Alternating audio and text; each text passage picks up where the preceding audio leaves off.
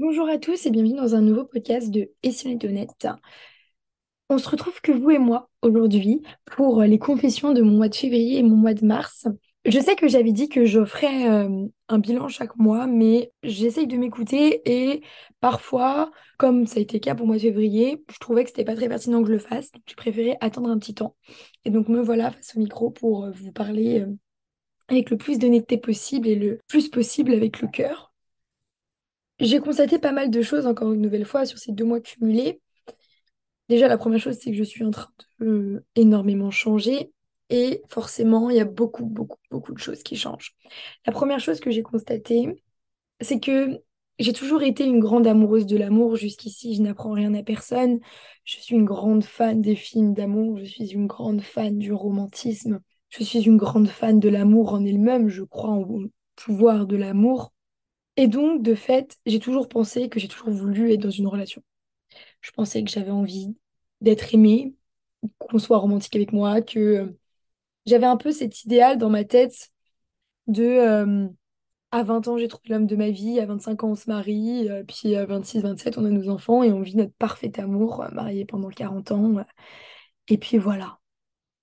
Sauf que j'attendais de l'amour, j'attendais plutôt d'un compagnon qu'il me sauve. Me sauver de quoi, ça, je ne sais pas. Mais j'attendais ça de lui parce que c'était l'image, la représentation que j'en avais de par les films, de par les livres, ce genre de choses.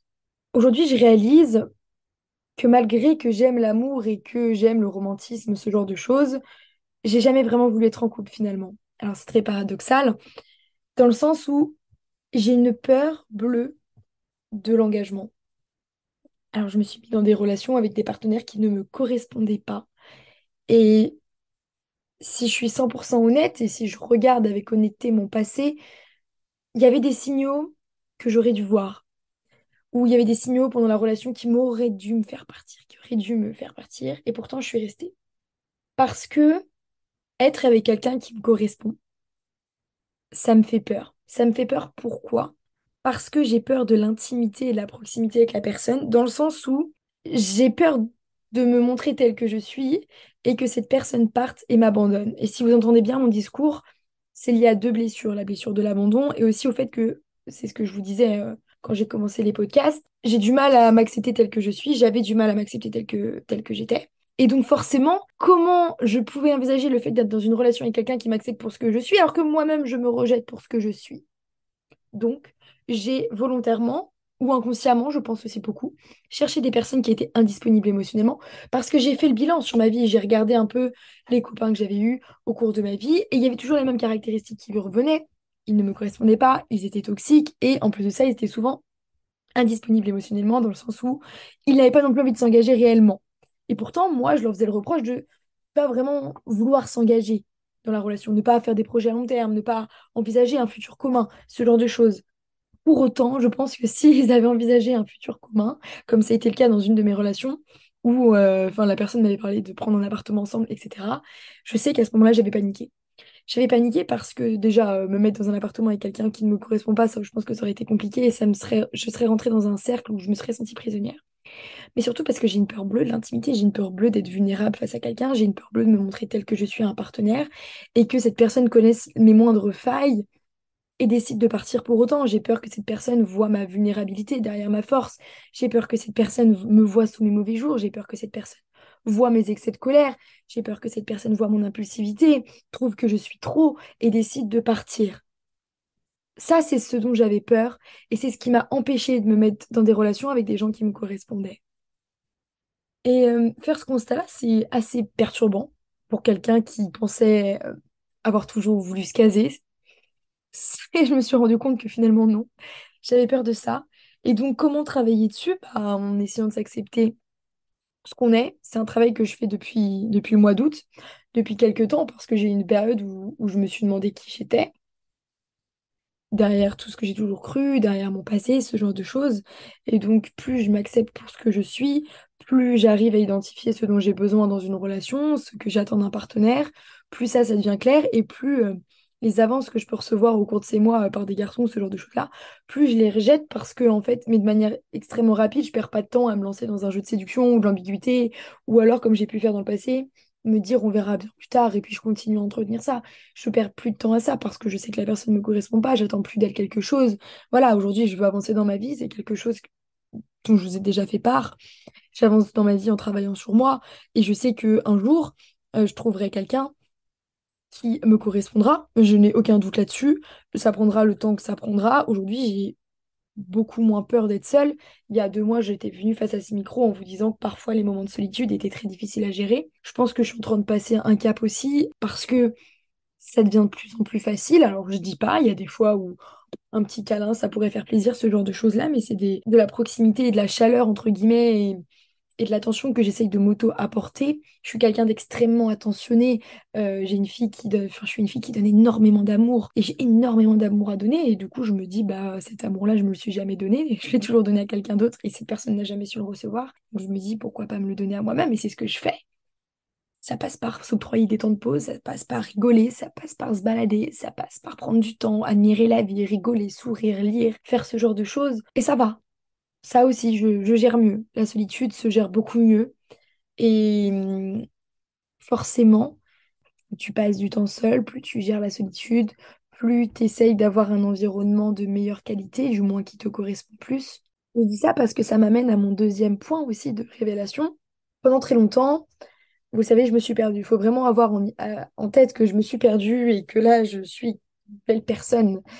Enfin, je commence à devenir une nouvelle personne. Et donc, du coup, je savais plus vraiment qui j'étais. Il y a toujours eu deux chemins dans ma vie, soit les études de manière très poussée, faire de longues études, faire les concours les plus difficiles, atteindre les hautes sphères de la société, atteindre les plus hauts sommets du pouvoir, et l'autre côté, l'autre facette, celle euh, qui adore voyager, celle qui veut partir randonner, découvrir le monde, les cultures, partir sur un coup de tête, celle qui adore l'adrénaline, rouler vite, la vitesse, le danger, cette vie-là. Et, euh, et qui aime aussi entreprendre, créer, euh, s'écouter, tout ce genre de choses, faire de l'argent.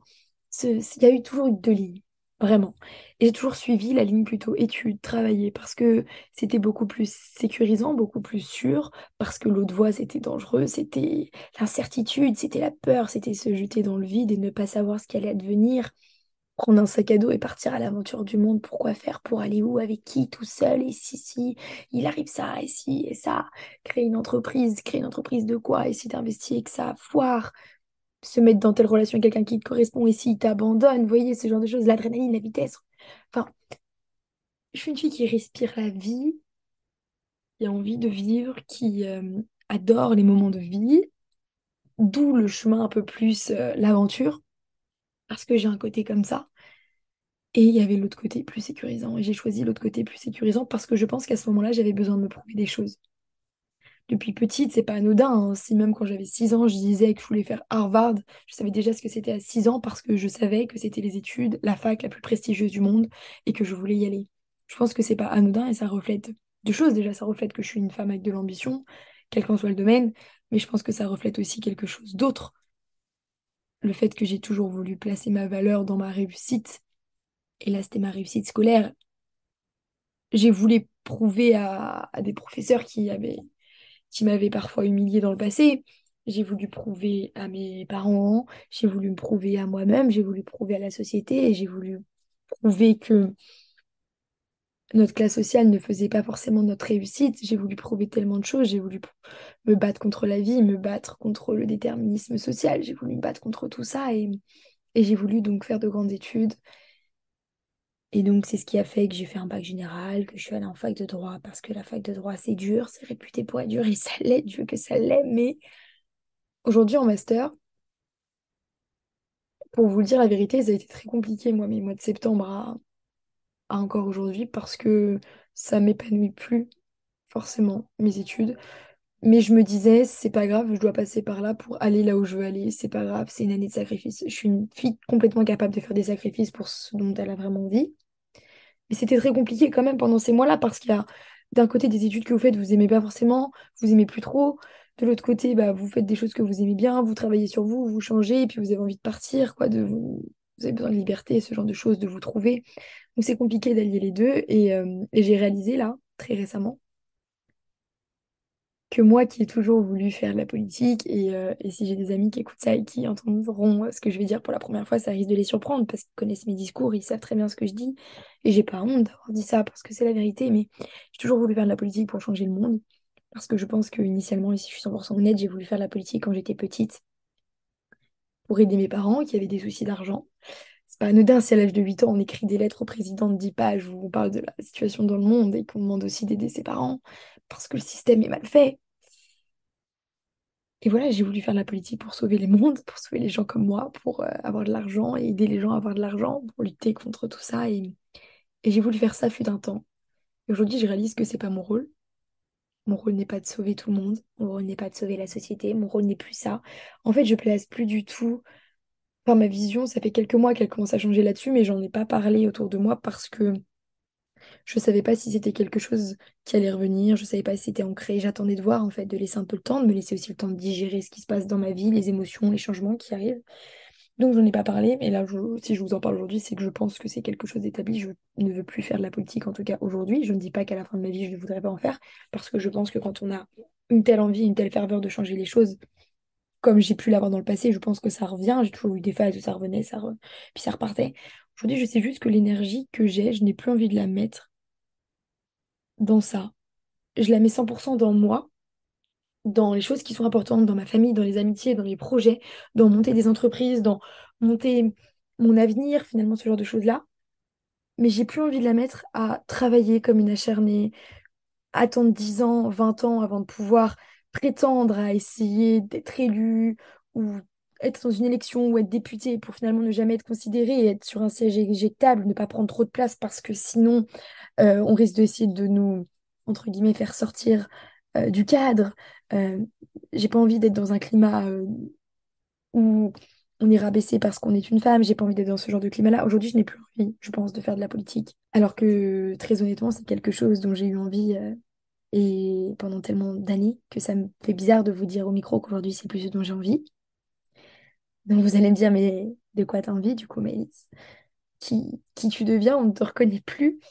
Eh bien, euh, ce dont j'ai envie, c'est de créer un truc qui est à moi. Et ça aussi, ça remonte avec la deuxième envie que j'ai toujours eu envie. Hein. Depuis toute petite, j'ai toujours voulu créer une boîte, investir, euh, la bourse, euh, ce genre de choses. Voilà, je suis aussi cette autre facette et j'ai envie de créer une entreprise, ce genre de choses. Alors, je me suis toujours demandé en quoi. Aujourd'hui, j'arrive à diriger plus vers ce que j'ai envie. J'ai envie de faire des conférences, j'ai envie de transmettre, j'ai envie de partager, j'ai envie de voyager. J'ai une véritable envie de découvrir le monde, de partir avec un sac. Parce que partir à la découverte du monde, c'est partir aussi à la découverte de soi, en découvrant les autres, ce genre de choses. Et voilà, j'aimerais euh, que tout ça se mélange. Je pense euh, sincèrement arriver à la fin de mon Master 2 parce que je compte continuer mes études, terminer mes études, parce que j'ai envie d'avoir un bac plus 5, parce que ce genre de choses.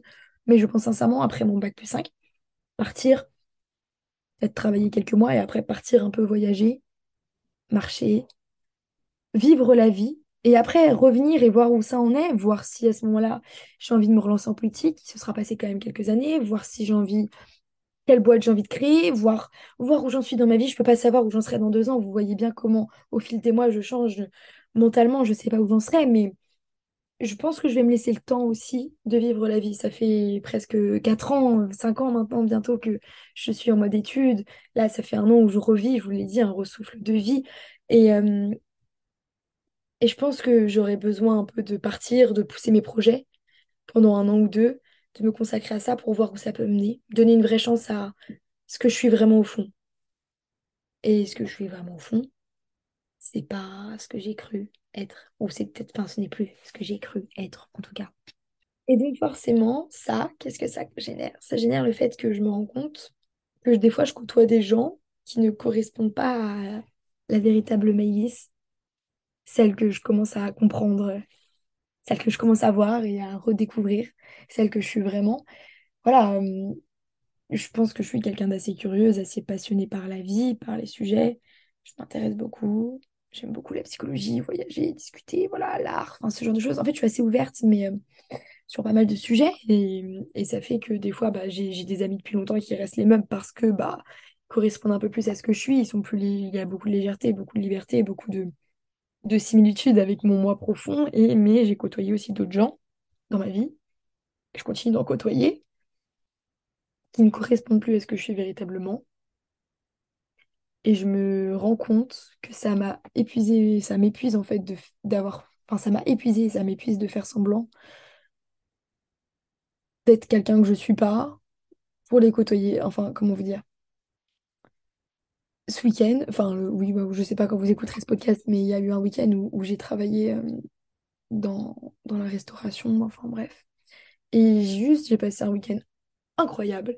Euh, alors, c'était le, travail était très compliqué, ce genre de choses, mais juste les gens qui étaient étaient exactement prêts. Enfin, il y avait tellement de points communs avec moi. Il y avait beaucoup de légèreté, beaucoup de rigolade, beaucoup de gens qui se prennent pas au sérieux, beaucoup de détente, euh, beaucoup de gens qui aimaient bien voyager, randonner, qui vivaient un peu au jour le jour. Mais voilà, après, il y avait des artistes, il y avait aussi des gens perdus. Mais ce que j'aimais bien, c'est qu'il n'y avait pas de jugement et que les gens t'acceptaient tel que pour ce que tu étais vraiment. Et il y avait beaucoup d'acceptation et de bienveillance. Et ça m'a fait réaliser que bah, parfois, euh, je pouvais côtoyer autour de moi ou laisser des gens rester autour de moi qui n'avaient pas la même bienveillance à mon égard. Euh, un exemple tout bête, mais ça m'a vraiment fait un déclic. Je suis quelqu'un qui rigole beaucoup. Je rigole beaucoup, je rigole fort et je parle fort. Voilà, je suis comme ça. Et on m'a un peu fait complexer de ça dans mes études parce que euh, fallait parler moins fort, fallait rigoler moins fort. Voilà, ça on me le disait presque à longueur de journée. Il n'y était pas une journée où on me disait mais tu parles fort ou arrête de parler fort ou tu rigoles trop fort. Voilà. Et en fait, moi au début je le prenais à la rigolade parce que je suis comme ça, euh, voilà. Sauf qu'en fait, ça faisait quelques temps où je me rendais compte que ça commençait à me peser parce que, en fait, c'est ce que je suis. Je suis une fille pétillante, euh, voilà, je vis la vie extrêmement de manière très forte. Et donc, oui, bah, parfois je parle fort, oui, je rigole fort. Et en fait, j'aurais dû à l'époque dire, bah oui, c'est le cas et je suis comme ça. Donc, me faire le reproche tous les jours, ça va rien changer. Donc, si tu n'es pas content, ne me côtoie pas. Mais ça ne va pas changer pour autant parce que c'est ce que je suis. En fait, je suis un packaging entier à prendre, je peux pas me découper. On peut pas me demander d'être Maëlys sans être la Maëlys qui rigole fort, qui pétille, qui, qui parfois parle fort, parfois qui crie, qui... Voilà, on peut pas me demander d'être Maëlys sans être cette partie-là. Parce que je serais pas Maëlys, je serais une Maëlys éteinte. Et en fait, en travaillant ce week-end, euh, ce que ça m'a fait réaliser, parce que les gens me disaient tout le temps, mais comment tu fais pour sourire tout le temps? T'es tellement pétillante. Et, mais tout le monde, vraiment. Et ça m'a juste redonné du baume au cœur parce qu'ils m'ont dit, mais en fait, genre, enfin, c'est trop bien de te côtoyer parce que t'es tellement de bonne humeur, t'es tellement la joie de vivre, t'arrives, c'est un sourire, ça fait tellement chaud au cœur, au cœur. Tout le monde me disait, mais garde le- cette petite brin de folie, t'es hyper mignonne, t'es hyper pétillante, pleine de vie. Et mine de rien, bah, ça m'a juste fait prendre conscience que quand on côtoyait des gens qui étaient capables de voir ce qu'on était et ce qu'on apportait, bah, tout de suite on rayonne beaucoup mieux parce qu'on est pleinement nous. Voilà, le matin, moi j'étais hyper contente d'arriver avec plein de sourires et même si c'était compliqué le taf, bah, j'étais là souriante et je rigolais et ça me faisait du bien et ça faisait du bien à tout le monde et j'étais contente. A contrario, quand tu es dans un environnement où les gens te disent de parler moins fort, de rigoler moins fort, tu as moins envie d'être pleinement toi-même, tu es un peu plus éteint. Et je me suis rendu compte, en fait, en étant tellement lumineuse ce week-end-là, alors que pour autant, il y avait des conditions qui, pourraient faire que je sois éteinte. hein. J'avais des gros problèmes de voiture face à une voiture que viens d'acheter, où limite mon investissement, il est limite ruiné. Et il y avait un travail très compliqué, je faisais des horaires compliqués et j'étais fatiguée, donc autant vous dire que j'aurais pu être éteinte. Pour autant, il y avait ce climat de bienveillance, il y avait des gens qui étaient là. Et, et être reconnu à sa juste valeur, ça, ça te fait pétiller. Et ça a été le cas. Pourtant, des fois, je suis éteinte dans des environnements où je pourrais être pétillante, mais juste parce que des gens à côté te font ressentir comme si t'étais nulle, comme si t'étais bizarre. Et en fait, ça m'a juste fait réaliser ça. Et du coup, bah, qu'est-ce que ça fait? Ça fait que bah, quand tu reviens à la réalité, que tu revois des gens qui ne te voient pas tel que tu es, bah, c'est compliqué. Ça parfois un peu mal. Euh, voilà. Mais du coup, euh, ce que ça me dit aussi, c'est En fait, j'ai toujours voulu m'adapter, je me suis toujours adaptée aux gens, que ce soit dans les relations amoureuses, amicales. J'ai toujours côtoyé des styles différents d'amis, parce que j'aime bien, je trouve qu'on apprend dans l'autre, côtoyer toujours les mêmes genres de personnes, ça nous fait penser toujours de la même manière, et, j'ai jamais voulu être cantonnée à un seul type de, une seule type de case ou de personne. Sauf que à côtoyer plein de monde tout le temps, je m'adaptais. Et je pensais en fait que c'était normal. Je pensais que c'était normal de s'adapter. Et en fait, je me rends compte que non. Pourquoi moi je m'adapte tout le temps et pourquoi c'est jamais les gens qui s'adaptent à moi? Pourquoi les gens ne prennent pas tel que je suis? Pourquoi je dois m'adapter? Le moment où tu t'adaptes pour euh, correspondre à une amitié, à une relation, c'est déjà qu'il y a un problème. Et donc du coup, ce qui fait que quand tu es pleinement toi-même, quand tu arrêtes de faire semblant avec des gens avec qui tu t'adaptes, quand tu arrêtes de t'adapter, quand tu arrêtes de t'intéresser à des gens qui, eux, ne s'intéressent pas à toi, bah, ça fait vite le tri, de manière naturelle. Les gens te trouvent moins fun parce que tu arrêtes de t'intéresser à leur vie. Ouais, mais si je m'intéresse pas à ta vie, c'est peut-être parce que tu t'intéresses pas à la mienne. Quoi, moi, je ferai un effort que toi, tu fais pas? Bah, du coup, je m'intéresse pas à ta vie, donc on n'a rien en commun, donc tu t'en vas. En fait, ce que tu voulais, c'est que je flatte ton ego, tu voulais pas de mon amitié, tu voulais juste de quelqu'un qui s'intéresse à toi, qui te pose des questions sur ta journée, sur, euh, je sais pas moi, tes projets, ce genre de choses. Là, je parle dans le cadre amical, mais je pense qu'on peut le mettre au cas amoureux. Donc finalement, quand on prend conscience de ça, bah ça fait le tri naturellement. Mais c'est pas triste comme tri. Parce qu'en fait, je me dis juste, ça drainait mon énergie et ça m'éteignait. Et ça, euh, ma mère, elle me l'a souvent dit euh, quand j'étais en licence, que des fois, elle me trouvait un peu éteinte. Et je pense que c'est le cas. Parce que je suis jamais autant épanouie que quand je suis pas dans, dans mes études et euh, dans les cours et à parler de droit toute la journée, quoi. Et quand bah, Quentin, qui écoutera ça, qui, vous l'avez déjà vu sur les podcasts, me, me dit à chaque fois, il me dit, mais tes snaps n'ont rien à voir quand tu me racontes ta vie quand t'es pas en cours que quand t'es en cours, quoi. Et du coup, bah, je réalise plein de choses. Je réalise déjà que c'est peut-être pas un environnement dans lequel je vais travailler plus tard, ce qui fait que je me questionne. Et donc, du coup, c'est ce qui fait, c'est ce qui a amené au premier point dont je vous ai parlé. Donc, je sais pas, enfin, je pense que vous comprenez un peu toute la ligne qui s'y passe. En fait, c'est simple, tout est lié et c'est un peu un effet boule de neige. Et pour être honnête, ça me désole un peu. Ça me désole d'avoir euh, cherché à impressionner des gens qui, en fait, euh, n'ont jamais vu qui j'étais réellement, n'ont jamais voulu savoir et vont toujours rejeter cette part de moi. Ça me désole d'avoir fait ça. Ça me désole d'avoir mis autant de temps à me rendre compte. Ça me désole de tellement de choses. Mais je suis heureuse de me rendre compte aujourd'hui. Je suis heureuse de faire tous ces changements-là. Vous vous rendez pas compte. Mais vous savez aucune idée de la Maëlys que j'étais au mois de juillet ou juin, ou même il y a un an, il y a trois ans, il y a dix, il y a cinq ans, dix ans même. Et être là face à ce micro et vous dire toutes ces choses-là de mois en mois, c'est vraiment des pas incroyables que je fais et hum, qui me bouleversent tellement et qui vont tellement changer, mais de manière tellement positive.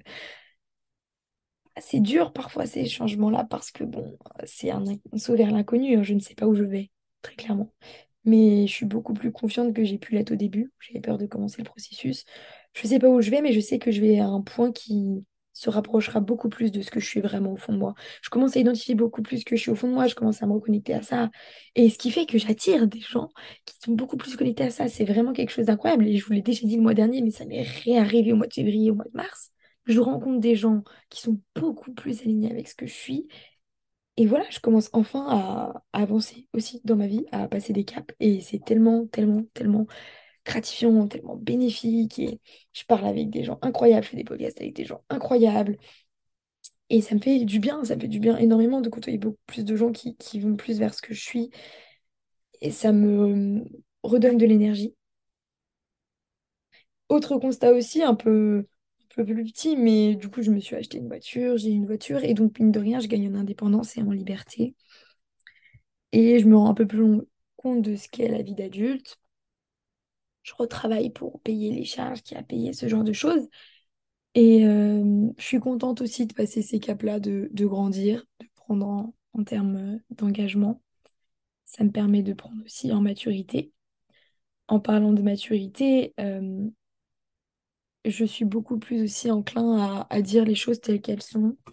J'ai beaucoup moins de, temps à perdre. C'est un truc de dingue, mais j'en ai marre en fait de... Je pense que j'ai tellement fait semblant pendant trop longtemps qu'aujourd'hui je suis, je suis ce que je suis. Je te balance ce que j'ai envie de te dire. Tu le prends comme tu veux. Voilà, c'est ce que je suis. Si tu te vexes, tu te vexes à un moment donné, voilà. Et euh, je perds beaucoup moins de temps à dire les choses, voilà. Euh, je suis plus du tout dans ces logiques de Ah, par exemple, imaginons, Ah, ben non, c'est au mec de s'abonner à moi, je vais pas m'abonner. Voilà, euh, si je t'aime bien, si on a sympathisé, je vais m'abonner à toi, je n'ai rien à faire de ce que la société veut dire, je m'en fiche. En fait, il n'y a pas de temps à perdre. Euh, on me propose d'aller boire un verre, j'ai pas envie, je dis non, j'ai pas envie. J'essaie pas de trouver une excuse de je sais pas quoi. Ça te dérange, pas de souci, tu n'arrives pas à le comprendre, et bah écoute, je vais pas me m'excuser sans cesse d'être ce que je suis, de vouloir prendre du temps, de vouloir faire autre chose, de n'avoir pas envie. En fait, j'arrête de m'excuser, j'arrête euh, de faire semblant, juste d'arrêter de faire semblant. Bah, mine de rien, c'est un soulagement. Parce qu'en fait, il y a juste à être soi. Et du coup, tu fais des choses qui sont avec ton toi profond et donc tout est aligné. Voilà, moi, vous savez très bien, je vous l'ai dit, je suis une fille, j'ai eu tendance à beaucoup faire, faire, faire, faire parce que je pensais que c'est ce qui allait ma valeur. Et je vous avais dit, j'essaye de beaucoup moins faire pour être plus dans l'être. Du moins, c'est ce que j'essaie de faire depuis le mois d'août. Et euh, je me suis rendu compte que si ça m'avait aussi autant épuisé, c'est parce que je faisais beaucoup et qu'en faisant beaucoup, je m'étais perdue parce que j'ai fait plein de trucs dans des domaines qui ne me correspondaient pas. Et c'est pas grave, parce qu'aujourd'hui, je vais remettre mon énergie vers des domaines qui me correspondent plus. Il y a des choses qui changent et, et ça me fait plaisir de voir ça. Autre chose, euh, j'apprends à me libérer de mon passé, ne plus laisser me définir, ne plus laisser mes croyances limitantes que j'ai pu avoir. Ça, c'est notamment en amour. Euh, j'ai toujours eu du mal à faire énormément confiance à, mes copains par peur d'être trahi, par peur d'être abandonné, par peur de l'intimité, enfin vous, par peur de l'engagement. Et j'essaie de laisser tomber tout ça parce que les erreurs de mes anciens compagnons et les erreurs que j'ai pu commettre ne définissent pas mes futures relations. Et j'aimerais à l'avenir pouvoir donner la chance à des futurs partenaires, donner, leur donner la une véritable chance de qu'on puisse vivre quelque chose et de qu'on puisse se surprendre et, ce genre de choses parce que en fait mine de rien ils partaient déjà battus d'avance puisque je n'avais pas confiance en eux j'étais incapable de donner ma confiance. Là aujourd'hui j'essaie de travailler là-dessus. Le passé ne conditionne pas le futur. Ça sert à rien de se battre contre son passé. Il, est il est ce qu'il est. Par contre c'est important de se battre son, pour son présent. C'est important de devenir la personne enfin d'être et d'essayer de travailler pour devenir la personne qu'on a envie de devenir tout simplement donc j'apprends énormément à me libérer du passé et dernier constat aussi, j'ai hum, toujours eu des croyances, notamment sur l'amour. euh, On a un seul âme sœur. Euh, des fois, la bonne personne, tu la croises au mauvais moment. euh, T'as un feeling de fou avec une personne, mais c'est jamais le bon moment, etc. Mince, des âmes sœurs qui se quittent, qui se, qui se, des âmes sœurs qui passent à côté sans jamais trouver, c'est jamais le moment. Mince, tu vas finir ta vie seule parce que tu seras passé à côté de l'amour de ta vie. Voilà, c'était les croyances que j'avais. Aujourd'hui, c'est plus du tout le cas. Parce qu'en fait, euh, la bonne personne ne viendra jamais au mauvais moment. Parce que ça sera jamais la bonne personne dans ce cas-là. Et autre constat aussi, je pense qu'il n'y a pas une bonne personne. Je pense qu'on a des bonnes personnes à chaque moment de notre vie. Euh, je pense que la personne que je suis en train de devenir n'aurait jamais pu se mettre avec quelqu'un avec qui elle était dans le passé. Pour autant, la personne que j'étais dans le passé pensait que la personne avec qui j'étais était la bonne personne. Ce que je veux vous dire, c'est que on évolue tous et que à chaque moment de nos vies, bah, on peut avoir différents âmes sœurs. Et aujourd'hui, j'ai plus peur du timing raté non plus. J'ai plus peur d'avoir une alchimie avec quelqu'un et de me dire, mince, c'est pas le bon moment. J'ai plus peur de ça et j'ai plus peur de me dire, je, cette personne, je la recroiserai jamais ou il se passera jamais rien parce que ni ni ni ni ni. J'ai plus peur de ça parce que je fais confiance à la vie, je fais confiance à tout ça j'ai des chemins de vie à vivre, j'ai des, des choses à accomplir. Peut-être qu'un jour on se retrouvera, peut-être jamais, peut-être que on fera des actions plus tard quand ça sera peut-être un meilleur moment, peut-être pas, peut-être qu'est-ce que vous voulez que je vous dise? On peut pas contrôler ça à un moment donné. Il faut savoir lâcher prise. On peut pas se dire tout le temps, ouais, c'est la bonne personne, mais c'était pas le, le bon moment. Non, parce que si on fait ça, on n'avance pas, on n'avance jamais. Puis toutes les personnes qu'on rate, on peut penser que c'était des bonnes personnes au mauvais moment, alors que ça se trouve pas du tout. Chaque chose vient d'appoint à celui qui sait attendre.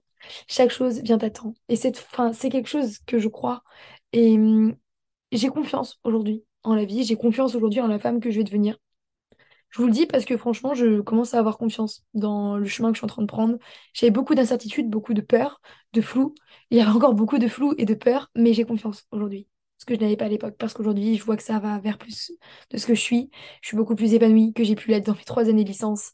Euh, dans tous ces moments où je me suis perdue, je suis beaucoup plus épanouie en étant seule que dans, étant dans des relations où je suis parfois très mal accompagnée. J'ai toléré des comportements aussi que je ne tolérerai plus encore une nouvelle fois. Je fais le tri, j'avance.